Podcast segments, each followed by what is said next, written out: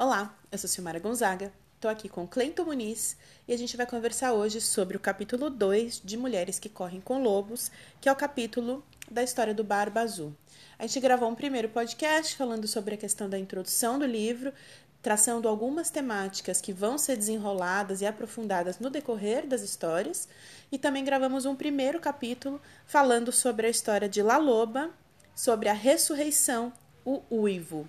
A gente falou bastante sobre esse processo da juntada dos esqueletos, né, dos ossos, como parte desse processo de juntar as nossas forças internas, os nossos elementos instintivos para colocar a gente em conexão com essa mulher selvagem, que é essa mulher que vai surgindo, que vai poder correr, rir, né, e uivar de acordo com aquele seu instinto natural.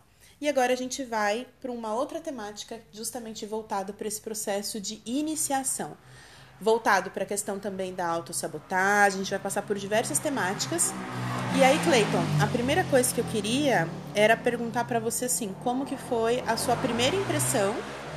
Pra, partindo dessa primeira impressão, a gente ir diretamente para contar um pouquinho da história. Lembrando que quem acompanha o podcast pode aprofundar essas temáticas fazendo a leitura do texto em si, mas que isso não é essencial para que a pessoa consiga acompanhar as leituras que a gente está compartilhando, justamente porque a gente sempre vai tentar fazer essa contação de história no início para poder seguir a partir das simbologias que a história vai construindo.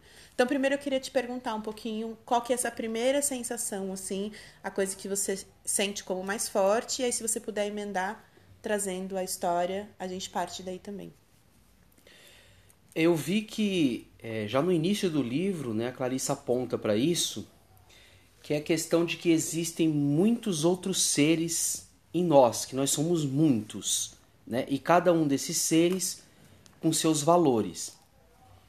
Esses seres que pode ser entendido também como forças voltadas contra a natureza, né? Forças destruidora contra a natureza do que somos. Essas forças elas isolam a mulher da sua natureza intuitiva e acaba esgotando a mulher e eliminando os seus sonhos. É, isso para mim foi o que ficou mais marcante.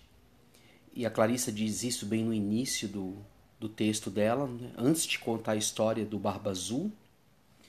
E eu acredito que esse é o, o, o cerne, né? o núcleo de todo o texto e também é, por onde vai passando as interpretações que ela vai fazendo logo após quando ela conta a história. Ai, desculpa. Antes da gente iniciar a contação da história, é, isso que você disse me despertou muito esse sentido, porque realmente ela traz isso logo no início, como se essas forças, assim, como se a gente tivesse que ter essa compreensão de que essa potência toda que ela falou, inclusive bastante no primeiro capítulo, né? Essa potência do faro, essa potência instintiva da intuição, tudo isso que tem, né? Vai trazendo para o nosso interno uma certa compreensão e proteção ao lidar com o que está ao nosso redor e dentro da gente, ao mesmo tempo que a gente identifica todas essas potências criativas, nesse capítulo ela traz esse alerta. Olha, ao mesmo tempo que a gente tem todas essas potências dentro da gente, e a gente pode identificar essas forças também como esses arquétipos todos, né? Que nos habitam, essa multiplicidade de forças que estão no nosso interno, ela também vai colocar, ao mesmo tempo que a gente tem essa força criativa, a gente tem essa força destruidora que também nos habita. Então, esse Barba Azul, a gente vai entender essa história um pouco melhor, mas a gente vai entender que é uma força, assim, que ela tem uma influência que pode ser externa, né? Porque existem muitos fatores externos que vão fechando a nossa percepção, vão calando os nossos instintos, vão fazendo um, uma certa doutrinação do nosso espírito enquanto mulher dentro dessa sociedade. Mas também, além dessa força externa, existe essa força interna que a gente precisa reconhecer, que a gente precisa se conectar com ela para não ser uma vítima dessa própria força, porque ela diz: dentro de nós existe uma força que não quer evoluir, que não quer progredir, que não quer se melhorar, que não quer que a gente te, esteja assim da nossa plena capacidade criativa. Então é importante identificar essa potência. Esse barba azul, quando a gente contar essa história, é importante a gente ter essa visão. Né? O que, que é esse barba azul externamente e o que, que é esse barba azul internamente que eu acho que é a ponte mais forte, assim, dessa percepção. Então, eu queria que você começasse contando, então, agora também é, essa história. A história do Barba Azul é o seguinte: ela diz que tinha um homem gigantesco, que ele tinha uma queda enorme por, pelas mulheres. Era um, um gigante, né? E ele passou a cortejar três irmãs ao mesmo tempo, para ver quem é que caía na rede dele, né? E ele foi muito cordial, né? Muito muito galante, né? Muito cavaleiro com as três, né? E acabou as levando num passeio pela floresta. É, a, o, o Barba Azul, ele, ele atirava para todo lado, né? E quem caísse na rede dele, ele iria aceitar. As duas irmãs mais velhas e mais experientes, elas desconfiaram de que tinha alguma coisa estranha naquele cara, naquele gigante. Só que a irmã mais nova e menos experiente, ela acaba se encantando pelo Barba Azul, né? acaba não acreditando nas desconfianças da, é, que as duas irmãs diz para ela, fala, ó, tem que ter cuidado com esse cara, ele, ele, ele parece que ele não é o que ele é. Até porque no começo, né? Só de entrada ele já tem uma barba que realmente é uma barba azul. Isso. Né? Quem então... é que tem uma barba azul, né? É um pouco é que, por que, que esse cara tem uma barba azul? Quer dizer, tem um detalhe nele que é diferente das outras pessoas. Bom, ele ele tem ele é, parece que ele é próspero, né? Ele tem um castelo, ele leva elas para passear no bosque do castelo. E ele acaba convencendo a irmã mais nova de ficar com ele. Ela acaba aceitando casar com ele. Por conta desse passeio que ela acha ele muito cortês, até ela falou assim: ah, a barba já não fica mais, já não é tão azul assim, já não é tão estranha assim. Ela até, em algum momento, ela diz: ah, é como se ele fosse mais excêntrico, né? Como se fosse aquilo que já tá na cara, já tá ali, né? Como a gente fala, debaixo do nosso nariz. Mas de repente a gente começa a calar a intuição e fala: não, não é tão estranho assim. E nessa ela acaba caindo na aceitação do casamento. Então, e aí a irmã mais nova casa com ele. É, ele, ele deixa ela no castelo, dá toda a liberdade para ela falar que você pode comer o que quiser, você pode fazer o que você quiser, né? Aqui é o seu domínio. Só que ele vai fazer uma viagem. Ele precisa fazer uma viagem e ele deixa todas as chaves do castelo com ela, fala: "Você pode entrar em qualquer cômodo, fazer o que você quiser, tá aqui a sala do tesouro, dinheiro, ouro, o que você precisar". Só que esta chave aqui é, você não vai poder abrir a porta. E só que ele não diz onde que é essa porta. Né? Essa, essa chave aqui você não pode usar. Né? Eu já até deixei ela separada aqui no molho de chave aqui para você ver. Só essa que você não pode. Bom, ele vai viajar. As irmãs mais velhas vêm visitar a irmã mais nova. E, e, fica, e ficam curiosas, né? Perguntando, e aí, como é que tá o casamento? Como é que como é que é esse cara aí da barba azul e tal. Falei, então, ele foi viajar e me falou que a gente podia fazer o que quisesse aqui. Que eu, eu posso fazer o que eu quiser, menos usar essa chave. Aí as irmãs mais velhas, espertamente, começaram a fazer um jogo com a mais nova. Ah, vamos tentar descobrir, né? Só ver qual, é a, chave que, qual que é a chave de cada porta para ver qual, qual porta que vai abrir essa chave tal. E aí ela acaba eh, caindo né, nessa, nessa conversa das irmãs mais velhas e começam a fazer esse jogo e abrir todas as portas do castelo. Até que elas não conseguem encontrar e elas descem ao porão. No porão tem uma porta lá que elas não tinham visto ainda e aí elas ouvem um barulho, né? Ouvem um ruído e aí tentam abrir essa porta com essa chave. No que elas abrem a porta com essa chave, o que tem dentro da, da, dessa, dessa sala? Vários cadáveres, né? pedaços de restos mortais de vários corpos e muito sangue. Só lembrando um detalhezinho, né, que acho que faz toda a diferença. Quando elas entram, num primeiro momento elas não veem nada, porque tá tudo muito escuro dentro dessa do que estava por trás dessa porta. Até que uma das irmãs mais velhas, se eu não me engano, pega uma vela e aí pela luz da vela, quando elas lançam ali uma pequena luz para iluminar toda aquela escuridão, aí que elas começam a enxergar os corpos, que na verdade eram os corpos de todas as mulheres que tinham se casado anteriormente com esse barba azul. Tem esse detalhe, né? E a chave começa a verter sangue. e elas não conseguem estancar o sangue da chave. Ela tenta limpar, né? Elas tentam limpar, limpar. Falou, e agora, quando o Barba Azul voltar, ele vai descobrir que eu abri essa porta, que ele falou que eu não podia abrir essa porta de jeito nenhum. E, e, e elas ficam assustadas né, com aquela cena, um monte de cadáveres ali naquela sala.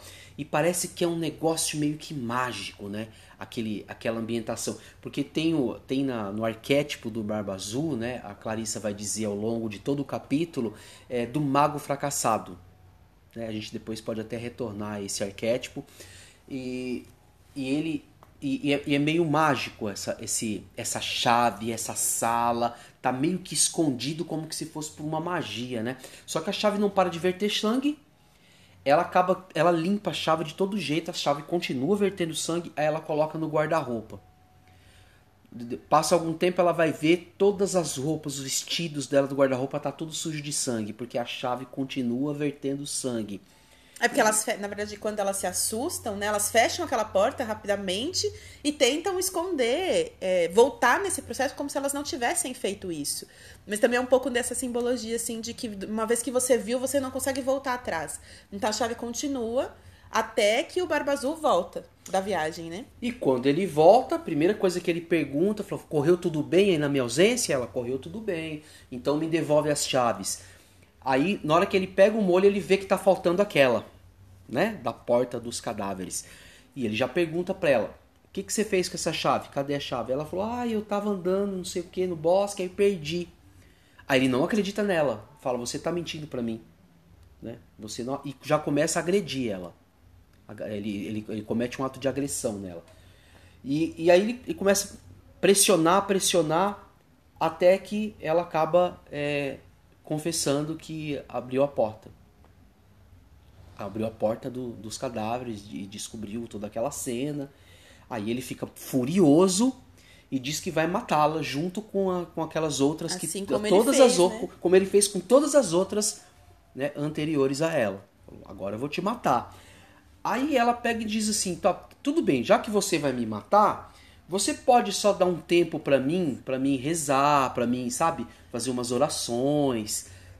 Como alguma se ela coisa fosse tipo, se preparar, né? Eu vou é, me preparar eu vou me pra preparar minha... pra morte, coisa e tal. Aí ele falou: tudo bem. Aí ela sobe pra, pro, pro calabouço. Ela corre as escadas assim, sobe. Daqui a pouco eu volto, aí você me mata. Ela sobe pro calabouço. Quando ela sobe pro calabouço, ela grita para as irmãs que ainda estão no castelo é, correrem para as muralhas do castelo para ver se os irmãos dela estavam chegando para ajudar. E as irmãs falam, não tá chegando. E o Barba Azul gritando, volta aqui que eu vou te matar. E aquela tensão. E irmãs, os nossos irmãos estão chegando. As irmãs respondem, ainda não estão chegando. Até que isso vai se repetindo, né? Essa pergunta, o Barba Azul chamando ela para matar ela logo. Até que os irmãos dela invadem a. Não, as... é, antes dos irmãos invadirem, tem um ah. momento que. Porque eles vão chegando aos poucos, né? Enquanto as irmãs, num primeiro momento, dizem, não estamos vendo. Aí depois elas repetem, agora estamos vendo um redemoinho se formando Isso. ali no horizonte. Aí até que eles vão chegando, até me arrepia essa é. parte, assim. Até que eles vão chegando mais perto, mais perto, e aí acontece esse momento que eles invadem invadem a, a, a, propriedade do castelo, sobem pelas escadas, né? O Barba Azul também já tinha subido no, no calabouço para pegar ela, e eles acabam matando ele, esquartejando ele e salvando a, a irmã mais nova de ser assassinada, né? Mais uma que seria assassinada pelo Barba Azul. E a história termina assim. Nossa, é, é uma história muito potente. Ela tem muitas simbologias pra gente ir pensando. E a primeira coisa que eu queria trazer para um pensamento, mesmo que a gente não obedeça uma determinada ordem, acho que é mais conforme a gente vai sentindo a chamada das temáticas, mas a primeira coisa é a gente pensar nesse processo da armadilha e que essa irmã mais nova se coloca. Porque não é à toa, a primeira grande simbologia e a chave do texto é justamente pensar nesse arquétipo da irmã mais nova. Porque as irmãs mais velhas, como você disse anteriormente, elas já estavam ali meio estranhando aquela questão da barba azul e tudo mais. E a irmã mais nova, justamente por conta da ingenuidade, por isso ela ser a mais nova que aceita, né? Por conta da ingenuidade, da falta de experiência, ela acaba colocando a expectativa dela na frente da intuição. Que é quando ela começa a falar, ah, a barba já não é mais tão azul assim, né? Ele não é mais tão estranho assim, talvez ele só seja excêntrico. Em algum momento do texto, a Clarissa vai refletir sobre essa questão de algumas mulheres que acabam calando esse processo intuitivo no sentido de colocar na frente outras questões, por exemplo, a própria questão do status que o casamento pode trazer para ela. Então, quando ela começa a avaliar o que, que estar com aquela pessoa vai trazer de benefício para ela, seja na questão do status, seja na questão é, da fartura que ele tinha, do que ele podia oferecer para ela, ela acaba colocando isso na frente e aí esse processo vai calando a intuição dela. Então, também pela falta de experiência, mas também por essa questão do status, de alguma coisa que às vezes você busca tanto e você alimenta uma expectativa. Sabe aquele processo assim, quando a gente diz, a gente está se relacionando não com a pessoa de verdade, mas com aquilo que a gente pensa sobre a pessoa? E aí, o que a gente pensa sobre a pessoa fica na frente do que a pessoa realmente é, porque a gente cria uma expectativa, a gente faz uma projeção e aquela relação não é verdadeira. Eu não estou vendo verdadeiramente o outro. Eu estou colocando a minha expectativa na frente do que aquela pessoa é. E às vezes passa muito tempo até que você cai na frustração, que é justamente perceber que aquela pessoa ela é o que ela é. Ela não é o que você criou dela. Então, para mim, isso é muito forte, assim, essas armadilhas que a gente vai colocando na frente do que realmente as coisas são. E essa armadilha também eu entendi como sendo. É, que, acho que todos nós passamos por isso em algum momento, quando a gente é inexperiente, ingênuo, no, no momento de exuberância juvenil, Sim. em que você procura prazer, que você gosta da loucura, da felicidade. Isso está muito atrelado a gente mais jovem, né, mais experiente, é, um, pelo interesse sexual. E eu, e eu entendo também como essa armadilha sendo uma massagem do ego. Hum. E, e, eu até destaquei é, no, nossa, na, na, nossa realidade hoje a questão do uso que as pessoas fazem das redes sociais, né? Eu acho que isso se intensificou. Né? É, as pessoas querem parecer ser aquilo que elas não são. E de repente, para parecer ser aquilo que elas não são, elas se alinham com um predador barba azul. Elas fazem alianças com um predador que, na verdade, é o carcereiro da psique, é aquele que vai aprisionar, que vai tomar posse dos seus poderes instintivos para que você diminua a sua intuição, a sua força, a sua resistência, né? o cuidado com o fogo criativo da tua alma. O Barba Azul, ele representa esse, ele é o arquétipo do predador, né? E, e como você apontou no início, é, existe o, esse arquétipo é, psíquico interno, né? De, dessa força destrutiva que tem dentro. E ela diz que não é só das mulheres, mas o foco do livro sim, sim. e da fala dela é das mulheres, mas isso também tem dentro de, do, dos de homens, todo mundo, de né? todo mundo, né? Esse, esse, esse, esse arquétipo psíquico, essa força destruidora, tem dentro da gente e também personificado em algumas pessoas fora. Né? Algumas pessoas que, que, que a gente se relaciona ao longo da vida. Então eu achei muito interessante é, esse aspecto da armadilha, né? Uhum. De, de que é, a atração do Barba Azul é a atração para uma armadilha. E como é que a gente cai nessa armadilha que é, é, é, é o interessante e é para o que ela chama atenção em todo o texto, né? Como se fosse para nos capacitar a não cair mais nessa armadilha. E é muito interessante também, assim, quando você fala desse aspecto da sedução. A gente fala de juventude, relacionando um pouco isso com o processo da ingenuidade. Mas ela também vai dizer que mesmo com a experiência, a gente também às vezes cai, independente da idade, mesmo tendo passado, a gente tem uma possibilidade de cair nessa armadilha novamente. Então isso é interessante. Que ela chama juventude, na verdade, é, é bem lembrado, não é atrelado à idade, é Sim. é atrelado a, a, a, alma, a alma ingênua que as isso. pessoas têm. E isso acontece muito nas mulheres jovens, não que isso seja uma predominante, né? Uhum. Acontece muito com mulheres jovens e com mulheres mais velhas. Que ela, ela, ela traz a, a, a metáfora da loba, mais uma vez, que ela diz que também no meio dos lobos acontece isso. o lobinho mais novo, a lobinha mais nova, a mãe meio que não deixa seguir para caçar, porque é perigoso, porque você ainda não sabe quem é seu inimigo e quem é seu predador na floresta. Vai levar um tempo para você aprender aquilo. E a velha, a loba velha, ela diminuiu um pouco seus instintos, ela diminuiu o seu faro, de repente ela tá meio cega. Ela está com tato menos aguçado, então seus instintos diminuídos, ela se torna novamente uma lobinha jovem, ingênua e despreparada para enfrentar os predadores. É, é, porque na verdade ela vai relacionar essa questão da, da percepção, do faro, dessa questão instintiva com a experiência mas ela também vai mostrando como, às vezes, determinadas situações onde a gente se distancia, porque muitas questões da nossa própria rotina, do nosso modo de vida, pode distanciar a gente desse instinto. Então, a qualquer momento, independente da idade em que você esteja distanciada dessas potências que vão te proteger, então você novamente pode se tornar uma presa. Então, é só para fazer essa marca, assim, da questão da idade, que não é exatamente de idade que ela está falando, e sim dessa característica interna de percepção aguçada, que ela pode ser calada a qualquer momento. Às vezes, teve momentos da vida que você teve uma super percepção, uma super intuição, se saiu super bem, conseguiu se proteger, mas dependendo da fragilidade que você tem naquele momento, de como a sua alma tá, porque é um processo cíclico, a qualquer momento você pode estar tá, de novo com a, sua percepção é, neblinada, como se tivesse uma nuvem na frente dos seus instintos e você não tem essa percepção. Por outro lado, eu queria trazer essa ideia desse predador externo e desse predador interno que você me fez pensar nesse sentido de que muitas vezes, até que a gente encontre o predador externo, a gente já está num processo de distanciamento dessa visão e de, dessa conexão com o seu instinto.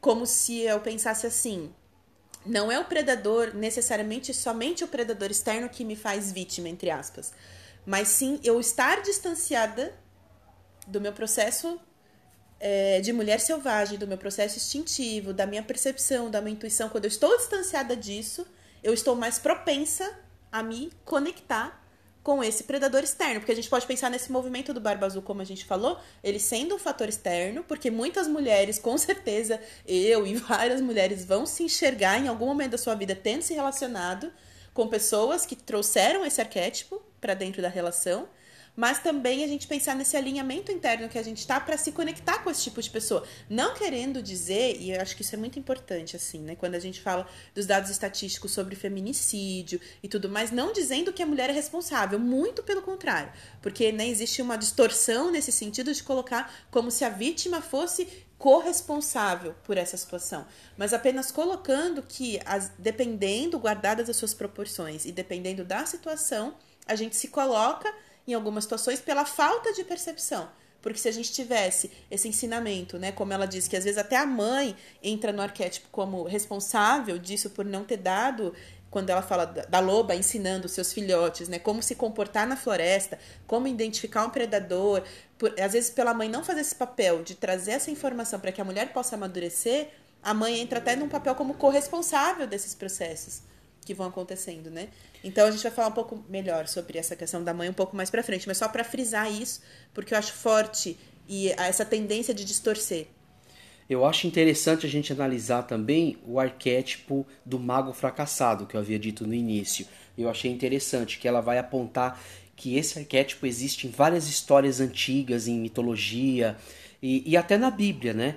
O Lúcifer, por exemplo, ele é, ele faz parte desse arquétipo também, ele representa esse arquétipo desse mago fracassado que também é o Barba Azul. Porque o que, que era o Lúcifer? Um ser que reivindicou igualdade com Jeová e foi expulso do paraíso. Porque ele, ele queria se alimentar da luz dos outros, ele se incomodou com a luz do outro. Assim como o Barba Azul se incomoda com o, a, a força criativa que tem dentro da mulher. E aí ela vai dizer uma coisa que eu achei interessante, que isso não é um ser personificado, uma pessoa, um espírito. Isso é uma força que todo mundo tem dentro de si e ele, ela chama essa força de que essa força é o que é. É uma força. É, a gente vai é, colocando nome, dando exemplos para aprender, entender um pouco melhor essa força. E o, o, o Ícaro também, na mitologia grega, ele representa né, esse, esse arquétipo do mago fracassado quando ele voa até o sol com asas de cera.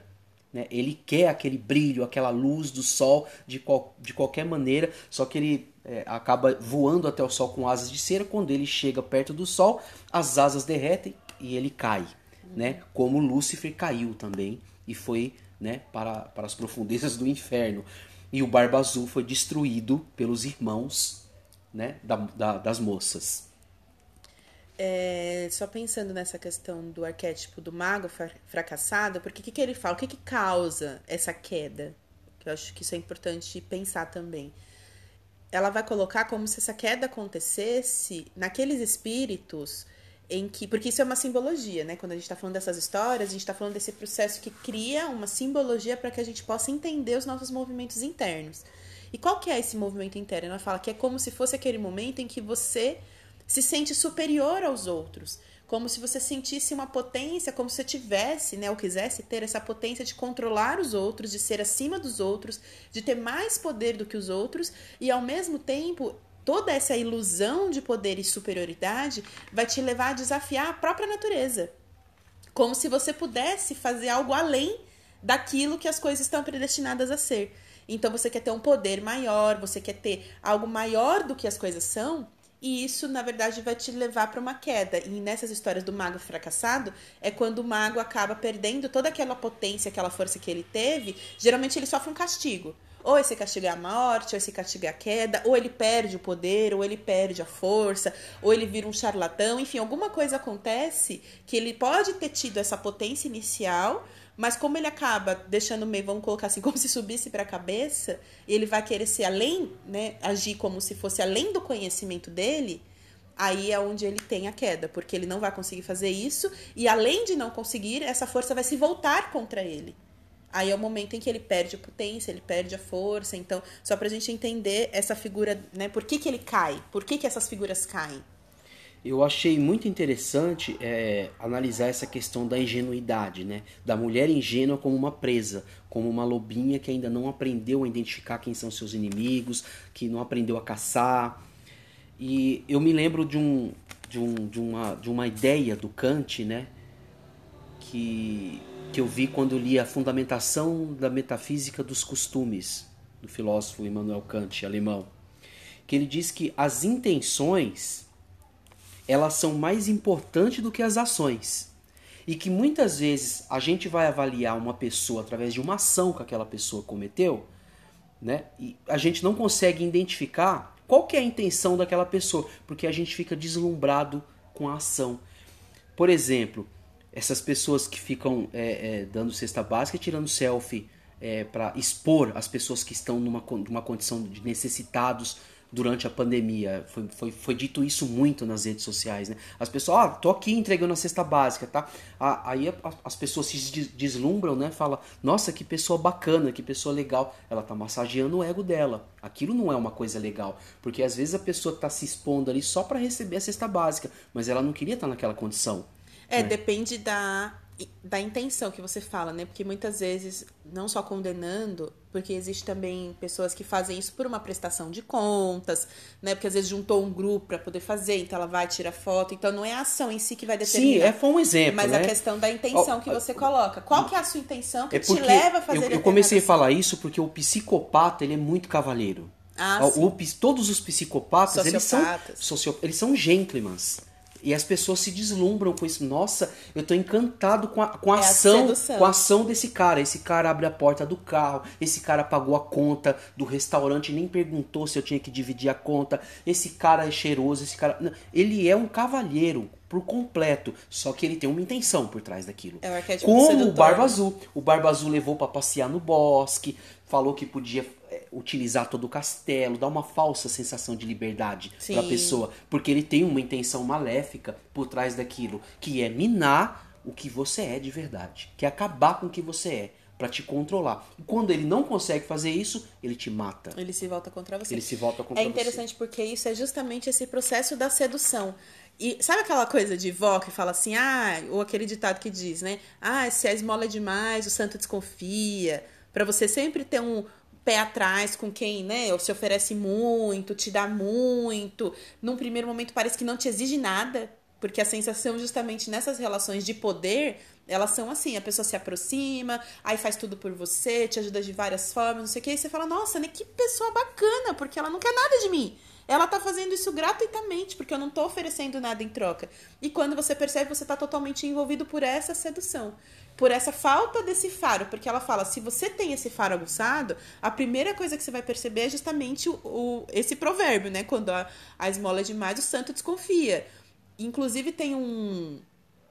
Eu não sei se é um livro, teve uma época que eu vi uma coisa bem interessante, que era sobre como que as pessoas caem em golpes avaliando assim qual que é a questão que está envolvida psiquicamente para que as pessoas estejam sujeitas a cair num determinado golpe, porque a natureza do golpe geralmente é assim, é uma oferta que parece que você está tendo a oportunidade da sua vida, que você nunca vai ter de novo, e aí você se deslumbra com essa oportunidade e aí isso faz você não parar para raciocinar. Aí você vai depositar dinheiro na conta do cara, aí você vai, ai nossa, eu vou ganhar tal dinheiro, aí aquilo entra tanto na sua cabeça que você não consegue raciocinar os pormenores do processo e você cai no golpe. Olha Aí, que eu, loucura. eu, eu acho interessante, eu já li alguma coisa sobre isso, que esses golpistas muitas vezes eles trabalham a partir do seu sonho. Sim. Então eles desvirtuam o teu sonho. Eles veem o seu ponto fraco é aquilo que você mais quer. Sim. Eles descobrem aquilo que você mais quer e trabalham em cima daquilo que você mais quer. O que você mais quer? Casar e morar num castelo?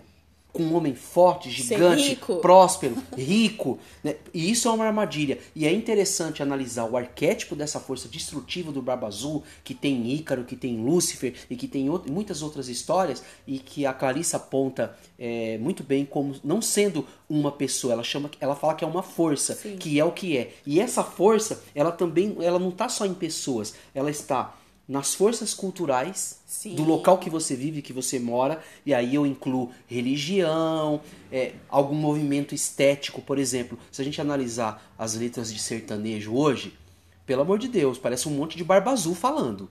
É, é, me desculpe quem gosta de, de sertanejo. Eu chamo de sertanojo isso daí. Eu chamo, não dá, não dá. É, é, mas é verdade, porque o sertanejo raiz, o sertanejo raiz, já tinha alguma coisa disso daí, porque é, você mesmo se lembra que a gente ia pro interior e via os caipira cantando as músicas que os caras não. as- ele eles matavam as mulheres que não gostavam deles. Tá cheio de Ah, história sim, assim. muitas- Em músicas, as pessoas falam, ai, sertanejo raiz. Tem aspectos culturais que a gente não percebe que eles são é, é essa força do Barba Azul. Eles são forças é, maléficas e que querem destruir o potencial criativo da mulher. E não só isso, né? A, religião. O que, que os fundamentalistas eh, islâmicos fazem com, com, com as mulheres e tudo? Né? De, de proibir, de dizer com quem que ela vai casar. Essas coisas. As pressões psíquicas que as pessoas sofrem. Essas forças também estão ali. E muitas vezes em grupos de colegas. Que reproduzem Sim. esse, esse arquétipo. E, e e os jovens fazem o quê? É interessante analisar novamente os não só o jovem de idade, mas o jovem também de mentalidade, né, como você apontou, eles fazem andam em bandam, em bando, aliás, desculpa, e reproduzem o comportamento um do outro. Como se fosse assim, olha, nós somos um grupo forte, mais unido, mais coesos, é, é- é o nosso bonde, né? É o bonde de não sei o que, é o bonde de não sei o que. Isso aí tem em tudo quanto é idade, tá? A É um gente fala dos processo de jovens. exa- né? O processo de identificação. O, o, o que, que são esses clubinhos também de motoqueiro? O que acontece? Mas é isso. Vamos embora. É, eu acho que a gente não precisa partir pro lado da exemplificação, a gente pode ficar num território mais aberto. Porque aí, conforme a gente faz essa leitura num campo mais aberto, cada um vai fazendo a sua identificação para não entrar num critério de julgamento. Sim, Porque acho que todas sim. as coisas são envolvidas por várias questões. Quando a gente fala, por exemplo, do aparato musical e você traz isso como essa voz que, que é construída no nosso interno por esses elementos externos, a gente pode falar da própria questão da cultura de massa. Porque aí, independente do que a gente for falar na particularidade, quando a gente entende o que é cultura de massa, quando a gente falou, até se eu não me engano, no próprio primeiro capítulo, a gente estava falando sobre esse processo que leva você a ter uma parametrização de pensamento, uma linearidade de comportamento, na busca de uma previsibilidade das pessoas. Isso é o fundamento da cultura de massa. É você produzir músicas você produzir cultura, você produzir uma novela, você produzir seja o que for na sua manifestação artística, seja em qual linguagem for, porque até na literatura a gente tem isso, né? Sim. Qualquer linguagem artística como uma construção interna e ela vai dar alguns direcionamentos. É o que você fala, por exemplo, de ter determinadas linguagens artísticas que vão corroborar para essa questão de que a mulher que traiu precisa ser morta, né? De que ela não tem é, caráter porque ela ela não vai pensar assim, o que que leva a gente, por exemplo, a ter uma relação monogâmica e valorizar isso? De onde vem a monogamia? De onde vem o casamento? E uma das chaves que a Clarissa coloca aqui é justamente que a raiz da nossa consciência, ela desperta através das perguntas. Esse eu acho que é o ponto central. Mais do que a gente ficar exemplificando, a gente pensar assim, quais são as perguntas que a gente precisa fazer para acionar a nossa consciência. Na hora que a gente tem um episódio de ciúme, por exemplo, porque a gente sabe que hoje grande parte do feminicídio está conectado com pessoas que não aceitam o término de um relacionamento, que não aceitam a liberdade da mulher, que querem privar a mulher, por exemplo, de ter uma profissão, ou de trabalhar fora, ou de estudar, porque na verdade a pessoa quer ter um poder e um controle sobre aquela mulher. E uma das maiores formas de ter esse controle por muito tempo, inclusive a ida ao mercado de trabalho, nessa voz das mulheres que gritou nesse sentido, do feminismo, por exemplo, era justamente nessa independência financeira. O que acontece quando você está numa situação onde você tem filhos e você não tem uma independência financeira e você tem uma situação de opressão? Então, tudo isso vai reverberar num determinado comportamento. E existem aspectos culturais que vão disseminar isso de uma forma muito intensiva para que as pessoas achem que você ter ciúme doentio é normal, como algumas músicas trazem essa realidade, que você tem que, ai, se acabar na bebida porque você terminou um relacionamento e aquela pessoa era o existir da sua vida. Que a Não... mulher tem que ser subjugada pelo homem, como a Bíblia diz. Sim, ou como se a mulher, por exemplo, tivesse que exercer, ela não pudesse exercer a liberdade dela de se vestir, né? Eu já ouvi, por exemplo, uma pessoa falando assim, ah, que terminou um relacionamento quando viu que a mulher estava com batom vermelho porque a mulher disse que é, não ia utilizar maquiagem, a pessoa não aceita. Então, assim, existem várias questões que são voltadas para a questão patriarcal, que são voltadas para a questão machista e que a cultura vai meio que intensificando como se aquilo fosse o direcionamento correto. Então a chave, eu acho que para sair de toda essa atmosfera, como ela coloca aqui, são as perguntas. Como eu estou dentro de uma situação e começo a me perguntar: Será que isso é isso mesmo? O que, que será que tem? Porque ele fala, né? Por que, que só aquela porta não pode? Porque aí a gente entra na simbologia das irmãs mais velhas, que aí é uma outra chave do texto. O que, que é esse arquétipo das irmãs mais velhas? É justamente esse arquétipo da, de manter a curiosidade, de manter a pergunta. Alguém te disse que aquilo é proibido, mas por que, que aquilo é proibido? Mas por que não? E o que, que vai acontecer? E correr o risco e fazer a experiência, porque a mulher, de uma certa forma, dentro da sociedade é colocada dentro dessa doutrina de não questionamento, né, de ser a boazinha e todo esse aspecto de ser boazinha, de não questionar, de aceitar as coisas como estão e de não aprofundar essa curiosidade, justamente é um processo de fazer calar os nossos instintos intuitivos. Então isso é muito forte em pensar nesse arquétipo das irmãs mais velhas. O que, que ele traz? Eu acho interessante isso que você falou da cultura de massa. Eu estava pensando aqui enquanto você falava eu citei o sertanejo porque é uma coisa muito próxima e muito forte dentro da nossa cultura. Uhum. Né? E, e, eu acho que é interessante a gente olhar para uma música que diz que tem que matar a mulher e dizer que tem alguma coisa errada Sim. com isso. Né? Eu acho que tem que ser dito. Mas é, justiça seja feita, eu, eu adoro algumas coisas antigas de, de sertanejo, de música caipira, que não passa por esse lado. E, mas quando a gente olha para outras expressões culturais, como por exemplo as igrejas, porque as igrejas falam das mulheres. Né? Eu, a gente mora aqui de frente a uma igreja, de vez em quando o pastor grita lá, a gente dá pra ouvir daqui. Uhum. O que as igrejas falam, que a mulher tem que ter um monte de trecho na Bíblia que diz que a mulher tem que ser submissa, que a mulher tem que fazer o que o homem quiser, que o homem é o varão da casa, que o homem é o que manda, etc, etc, etc. Mas se a gente olhar para também pelo, é, pro rock, para a história do rock, existe muito machismo na história do rock em algumas letras de música. Sim. Principalmente lá no, no, início, que as expressões culturais elas vão se amadurecendo também. Se né? transformando. Né? Vão é. se transformando ao longo do tempo, né? Como tem muita gente que bate no funk por uma série de questões, mas tem muita gente que faz funk hoje já com, que, com cunho social. Sim. Né? Denunciando, fazendo denúncias dentro da sociedade. Mas é isso. É... Mas só voltando um pouquinho naquilo que eu estava falando sobre o, o arquétipo das irmãs mais velhas eu queria que a gente voltasse um pouco nisso, assim, nesse sentido de, de despertar desse. Porque, na verdade, todo o processo que essa irmã mais nova vai sofrendo, a gente pode entender dentro da linearidade da história, mas a gente pode entender todas essas forças como forças internas. Então, como a gente já falou, do Barba Azul que nos habita internamente, dessa irmã mais nova que nos habita internamente, e dessas irmãs mais velhas que também não são elementos externos que vão auxiliar essa irmã mais nova, são elementos internos. Porque ela diz, na própria força da irmã mais nova, existe uma potência criativa. Então, por mais que ela não tenha experiência, assim, por mais que a gente esteja dentro de uma situação que ou nos falta experiência, ou nos falta o faro, ou nos falta intuição, ao mesmo tempo, a gente guarda esse arquétipo da irmã mais velha dentro da gente também, que pode ser acionado em qualquer situação. Por isso que ela fala do despertar da consciência através das perguntas. A pergunta, a curiosidade, o desconfiar, isso vai trazer pra gente esse elemento de despertar da consciência e o acionamento de outros arquétipos. Então, tem situações que a gente precisa parar e buscar de novo esse arquétipo. É o que ela faz, por exemplo, quando ela fala pro Barba Azul, tá bom, já que você vai me matar agora não tem o que fazer, então me dá esse tempo. Aí em algum momento ela chama isso como se fosse um recuo estratégico. Então você não reage né? Porque se ela fosse, ela tem que pensar assim, se ela fosse lutar contra ele, naquele momento ela não tem a força adequada para aquela situação.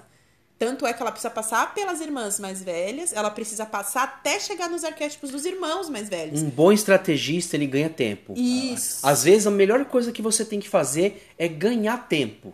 É, Dar a falsa ilusão para o seu opositor de que ele é, vai, vai ter êxito no seu intento. Fala, tudo Sim. bem, você ganhou, tranquilo. E naquele meio tempo você se fortalece, etc. E eu achei muito interessante quando ela usa também a- é, uma, uma metáfora de você fazer, uso, é, fazer uso da, de todas as forças do seu opositor contra ele mesmo Sim. né, contra ele mesmo. Tem uma, uma arte marcial israelense que eu acho interessante, que ela, ela não ataca, não tem nenhum golpe que você ataca a pessoa. Eu, eu eu não sei se é Krav Maga o nome, acho que é. eu acho que é o Krav Maga. Não tem nenhum golpe que você ataca a pessoa. A pessoa vai te atacar, ela profere um golpe, ela vai dar um murro em você. Você muda o braço dela de posição e a força do murro dela vai quebrar o braço dela. Só que você não atacou. É são só é uma arte marcial de defesa. Você usa que a potência você- dela contra isso, ela mesma. contra ela mesma. E isso é fantástico, né? Eu acho, eu acho essa ideia, né? Existem, va- é, acho que tem vários episódios na história, assim, principalmente quando se fala de batalhas de guerra, estratégias de guerra, que é justamente essa questão do recuo, o recuo estratégico.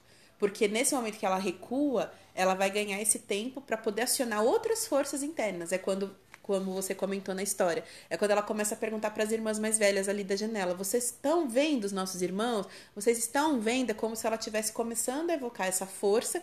E é muito forte quando ela fala, deixa eu ver se eu acho, porque ela fala assim: o que, que é essa força dos irmãos mais velhos? Que ela fala que é quando você tem que. Cadê? Ai, deixa eu ver se eu acho. Os irmãos mais velhos, na verdade, são as forças instintivas psíquicas da mulher. É o todos os potenciais que a mulher tá. E ela fala, não precisa ser só irmã. É um arquétipo também, né? É uma, é- são forças. Esses irmãos são é todos os potenciais que você tem dentro É, de e você. olha o que ela fala aqui, ó. Aqui na página 83. Como dar o grito. Ela fala: a mulher convoca seus irmãos psíquicos. O que eles representam na psique de uma mulher? Eles são os propulsores mais musculosos, os elementos de natureza mais agressiva da psique. São a força interior à mulher que sabe agir quando chega a hora de matar. Nossa, de novo eu fico toda arrepiada. Porque é muito interessante a gente pensar, porque quando se fala no arquétipo do feminino, se tem muito esse desvio como se fosse um aspecto voltado para doçura, para docilidade, para o amor, para a compreensão, que também habita esse universo do feminino. Mas existe um, um aspecto que é esse aspecto agressivo, que é o aspecto que a mulher tem que acionar na hora de dizer não, que é o aspecto que a mulher tem que acionar. Até lá no primeiro capítulo ela fala quando você tem que mostrar os seus dentes, mostrar suas garras para delimitar o seu espaço. Então essas são forças e potências que também são do feminino, porque senão a gente fica naquela coisa, ah, aquela mulher toda feminina, né, toda permissiva ou submissa. Não, a potência do feminino, ela inclusive tem essa potência, por isso que é muito forte, eu acho muito bonito, essa potência da loba selvagem, da loba que vai saber acolher na hora que tem que acolher, mas vai saber dar um chega pra lá na hora que tem que dar um chega pra lá. Eu acho interessante analisar duas coisas nessa sua fala que eu acho importantíssima em todo esse texto. A primeira é que essa fraqueza da mulher, a Clarissa não atribui à mulher. A gente tem que entender que a mulher, dentro de- dessa cultura ocidental, Sim. patriarcal, machista, ela é, ela é educada para ser boazinha, Nossa. para ser para ser um bibelô de porcelana, para ser a frágilzinha. Quando que na verdade, quando a gente olha para a natureza, o, o, o arquétipo feminino, muitas vezes ele é o mais poderoso, né? Quando você olha para os leões, por exemplo, na natureza. Né? É a leoa que manda, ela uhum. que vai decidir com, com quem que ela vai é, querer ser cortejada, ela bota os machos para correr que tá querendo comer os filhos dela, uhum. ela domina às vezes Sim. o bando de leão. E isso é a primeira coisa, a fraqueza não deve ser atribuída só à mulher. Uma segunda coisa, eu quero ler aqui um trecho da página 93 da minha versão, onde a Clarissa diz assim, ó: "Embora haja danos se uma mulher for presa, presa no sentido de ser presa, né, de ser ca caçada. Uhum. Embora haja dano se uma mulher for presa e ou induzida a se manter ingênua e submissa, ainda sobra energia suficiente para superar o carcereiro, escapar dele, correr mais que ele e finalmente dividi-lo e desmanchá-lo para os seus próprios usos construtivos. Eu me lembrei muito da Maria da Penha. Hum. Quem, o, o, que, que é a Maria? O que, que foi a Maria da Penha? O que, que representou a Maria da Penha dentro da história é, recente do Brasil? Uma mulher que apanhou até ser espancada e ficar numa cadeira de roda por anos. Aí quando você olha para uma situação daquela, por exemplo, acho que quem tivesse perto dali fala, mas essa mulher nunca vai reagir. Se eu não me engano, ela apanhou por mais de 15 anos, mais de 15 anos. A história dela é uma história terrível e muito triste. Só que num determinado momento ela tirou forças, não se sabe de onde, enfrentou o cara, foi para cima, foi para a justiça, brigou, etc. Fez uma luta política, se libertou do cara e depois passou a lutar não só por ela, mas por outras mulheres também. Começou a dar palestra. E essa lei que tem hoje da Maria da Penha para proteger a mulher, que na verdade ainda não funciona, né? mas é, a história eu acho muito bonita, é, ela veio dessa, dessa, dessa tragédia que foi a vida dela? É como se ela tivesse naquele porão ali com aquele barba azul e o cara falar: Eu vou te matar agora. Ela não tem para onde correr, ela ganhou tempo. Né? Esse apanhar 15 anos, muitas vezes eu não, não é, ela estava perdida ali, né? mas ela ganhou tempo com aquilo e, e a coisa se reverteu para cima do cara. Uhum. Né? E o cara depois foi preso, se eu não me engano. Depois eu vou até levantar essa história aí de novo, porque eu não me lembro, faz tempo que eu li, né? Mas a lei da Maria da Penha, ela veio da história dessa mulher. É, independente da gente sempre passar alguma referência, é importante assim, soltar a referência para que a pessoa possa ir atrás da história, porque às vezes até a gente acionou coisas muito sim, do passado e acabam sim. vindo como uma referência, a gente se perde às vezes num detalhe ou outro. Então sempre fica essa informação de que a partir do momento que você se interessa, você vai levantar a história por você mesmo, porque a gente pode às vezes é, cometer alguma gafe, alguma falha na hora é. que a é. gente está entendendo. Mas eu também queria puxar isso que você está falando, nesse sentido assim, não de romantizar o processo que algumas mulheres passam, mas eu acho que a força do que você diz está justamente nesse trecho onde ela coloca assim, independente, que para mim essa assim, é um dos maiores ensinamentos desse capítulo, para que a mulher, independente da situação que ela esteja vivendo, ela consiga olhar para sua vida e consiga pensar assim que você pode estar no maior abismo da sua vida, no maior movimento assim, ladeira abaixo. Ela vai dizer: "Não importa, o que você tem lá na sua essência é a sua força indestrutível, que está na força dos seus ossos. Então, para mim, isso ficou muito forte, assim, porque realmente tem momentos que a gente vivencia que parece que a gente não vai ter força para fazer uma virada de jogo. Parece que a gente já perdeu a batalha, porque às vezes alguma situação externa está acontecendo e você não vê saída para aquilo. Ela fala, você pode às vezes, inclusive ela vai dizer que essa força destruidora, essa força do Barba Azul, ela quer justamente minar a nossa potência, minar o nosso acreditar na gente mesma. Né? E aí, independente desses fatores externos, que a gente sabe quando entra no campo social é muito complicado, porque como que a gente vai pensar essa situação? Muitas vezes a mulher não tem uma condição ali de fazer uma virada de jogo, mas ela diz: confia nessa força indestrutível, que é a força da sua alma, que são os seus ossos. Por isso que eu é, entendo essa linearidade que ela vai construindo lá do primeiro capítulo, de vir do deserto, de vir desse movimento dos ossos, para a gente entender que isso é a primeira coisa que a gente precisa saber, que a gente tem dentro da nossa psique essa força indestrutível, seja lá quanta terra tiverem jogado em cima de você para você poder desacreditar dos seus sonhos, para você poder desacreditar da sua força, desacreditar da sua potência, porque a gente está falando aqui de, de um relacionamento extremo, né? Dentro de um exemplo que vai para violência física, mas não só contra a mulher e não só relacionamento de homem e mulher, mas existem muitas relações que a gente desenvolve até no próprio seio da família, ou no trabalho, seja onde for essa manifestação, de forças externas também que começam a acionar o nosso arquétipo interno de destruição. E a gente começa a ver a pessoa falando, é, fazendo falas ou criando situações que vão minando o nosso acreditar na gente mesma, acreditar na nossa potência, achar que a gente é incompetente, achar que a gente não pode fazer melhor, achar que se a gente terminar aquele relacionamento ou sair daquele trabalho, a gente não vai conseguir um trabalho melhor ou não vai conseguir um relacionamento me melhor. Então, todas essas forças e vozes vão acionando esse nosso arquétipo interno. Então, é importante que a gente olhe para isso, porque por muitas vezes eu passei por isso, de passar por uma situação, às vezes até no trabalho, e de achar que o problema era comigo de a pessoa manipular tanto a situação e a fala e as coisas de eu acreditar que realmente o problema era comigo. E aí, conforme eu ia conversando com pessoas, trazendo outras vozes para me alimentarem, as pessoas me faziam enxergar: não, você não é isso. A pessoa tá colocando isso para te enfraquecer. Então, esse movimento interno e externo é importante a gente ver essas pontes que vão se fazendo para a gente buscar esses ossos internos para conseguir meio que ressuscitar. Tanto que ela fala, é o princípio da iniciação, para que a gente possa ressurgir. Eu achei interessante também, dentro de tudo isso que você está falando, eu pensei muito na, na, na questão social. Sim. Quando eu estava lendo esse texto, porque eu acho que é, é, interessante, não também querendo culpar a mulher ou Sim. querendo culpar o homem que cai nessas armadilhas. É, eu acredito que é, a, a, o desejo de ascensão social dentro de uma sociedade que ela é injusta e que não cabe todo mundo, né? porque tem muita gente que, em nome de, de ter uma condição de material confortável, se afunda dentro desses relacionamentos que são é, aprisionantes, né? que são é, coibidores da sua criatividade, da sua liberdade, deixam de ser para ter. E a nossa uhum. sociedade está muito focada nisso, a sociedade capitalista, em você ter em detrimento do de ser. É, e tem gente que troca isso numa boa e tranquilo, com a, com a mente tranquila. E aí o que, que acontece? A pessoa fica numa situação confortável, eh, tendo a sua liberdade minada e sendo privada da sua liberdade, e acaba é, ficando é, fria para a condição do outro.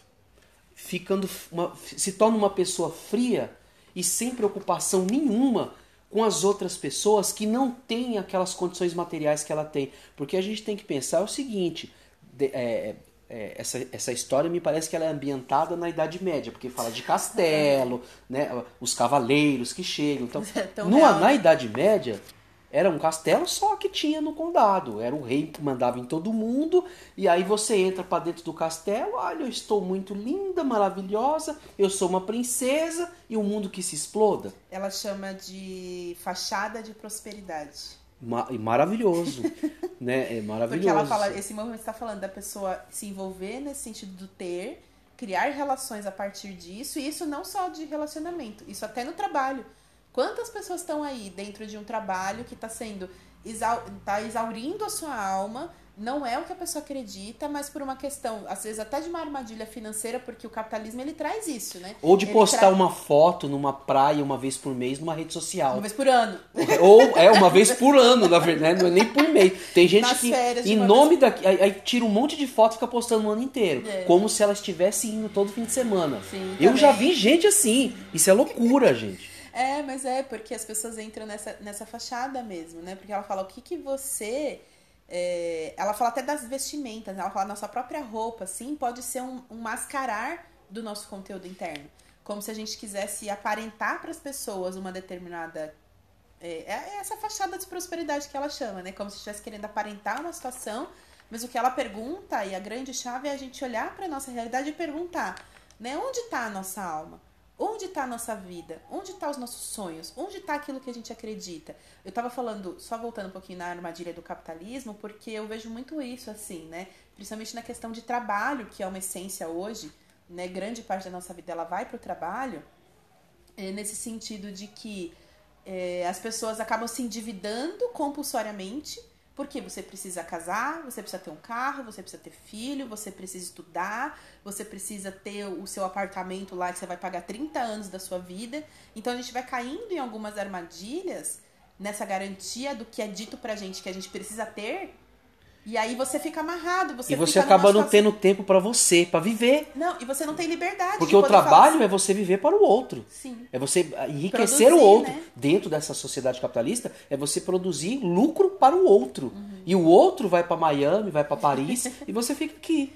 Então, a vida inteira acordando às 6 horas da manhã, em nome de um carro mais novo. que, ah, mas o meu carro dá 200 km por hora. Não, você fica parado no farol com Fusca. Porque jeito. tem radar de 40. do mesmo jeito do carro que, de- que dá 200 por é hora. a fachada de, da de 100 mil. Né? É a fachada. E, e, na verdade eu sinto assim que quanto maior o vazio dentro, maior essa necessidade de construir essa fachada, porque essa é a relação do ser e ter, né? É o que você está falando, ah, um carro, sei lá, de, né, do ano que vale não sei quanto, ele tem a mesma funcionalidade de um carro, de qualquer outro carro, tanto faz qual ele é. Né? Qual que é a minha realidade que eu consigo pagar? Às vezes a pessoa quer extrapolar, é o que ela fala de novo do Barba Azul, né? Porque ela fala, é o, é o mago, como é que é? O mago? Ah, O mago fracassado. O mago fracassado. Né? Que é o quê? É você querer fazer o que está além da sua potência. O que, o que tá além da, da sua propriedade, né? Então tem um pouco desse sentido. De você querer fazer além do que você pode e aí você acaba se amarrando nessas armadilhas de, ah, eu tenho que aceitar calado porque eu não posso responder no trabalho, porque eu não posso ser mandado embora, porque eu tenho X de prestação para pagar por mês. Aí eu acho interessante analisar a, a, a metáfora do que é a chave. Ah, e então- ela vai dizer. Então, não, pera, pera, eu vou falar assim. Então a gente vai pra essa metáfora da chave, mas a gente vai gravar então o segundo capítulo, porque desde o início a gente estava conversando que esse capítulo ele é muito profundo, ele tem muitos conteúdos, muitas simbologias. Um segundo podcast, você quer É, dizer? um, seg- um segundo podcast desse capítulo, porque realmente, assim, não vai caber aqui. Lógico que a gente nem tem esse objetivo de esgotar as possibilidades, mas é que realmente esse capítulo ele demanda, porque a gente até agora falou assim, tudo que a gente faz pra cair na armadilha e tudo mais, mas agora as chaves, como que você sai disso, como que você vai é, acionando outras questões pra você não cair nisso novamente, eu acho que é importante a gente abordar isso. Então a gente vai encerrar esse podcast hoje e vai iniciar uma segunda conversa para aprofundar mais alguns temas. Tá certo? Pode ser assim? Ok, então. Então, esse foi o Ancestralidade Sagrada de hoje. E a gente segue num próximo é, podcast falando ainda sobre a continuidade desse segundo capítulo.